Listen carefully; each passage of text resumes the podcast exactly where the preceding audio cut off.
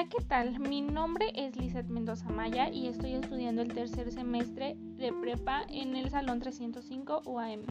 Y pues bueno, el día de hoy vengo a hablar un poquito sobre dos temas. El primero es la moda y el segundo es la historia política del pantalón. Entonces, pues comencemos. Como primer tema hablaré sobre la moda.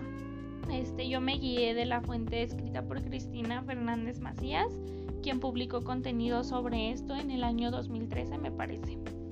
Entonces, pues la moda, para empezar, es un fenómeno complejo, aunque bastante común día a día, y pues existe desde que tuvimos la necesidad de vestirnos, ¿no? Em, como ya lo sabemos, es un tema muy interesante, o por lo menos para mí se me hizo muy interesante, ya que vamos a saber cómo fueron cambiando las cosas con el paso de los años. Es un la moda es algo que jamás va a estar fijo. Siempre va a cambiar infinidad de veces, ya que este, van a llegar nuevas modalidades y van a llegar este, nuevas tendencias. Entonces, pues la gente obviamente siempre se va a ir por lo nuevo.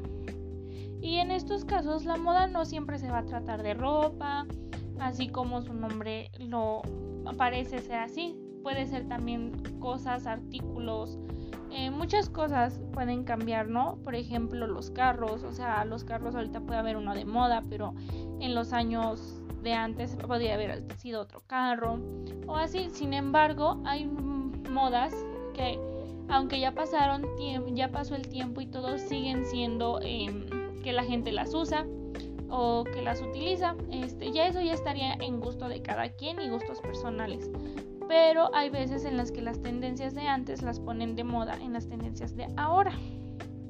Ahora hablaré sobre la historia política del pantalón y de aquí me guié por lo que escribió Cristina Bart en el año 2012. Entonces, pues bueno, esto comienza cuando Cristina dice la frase quien calzón tiene, poder tiene. Y aunque suena un poco raro y chistoso, se refiere a que ¿A qué, sería, qué se refiere con esto? Pues es fácil.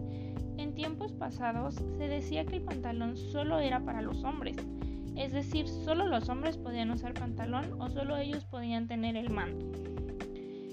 Bart informó que desde el principio del calzón y la invención del pantalón, este siempre ha sido visto como un símbolo de la masculinidad. Esto quiere decir que, que usar pantalón o sea, si las mujeres usaban pantalón era símbolo de ser hombre y pues de ahí es la importancia de la lucha desde antes de 1789 por la libertad de vestir y que las mujeres pudieran usar pantalones o no. Con esto termino y pues agradezco mucho la atención y pues espero haya quedado un poquito más claro. Este, y hasta pronto.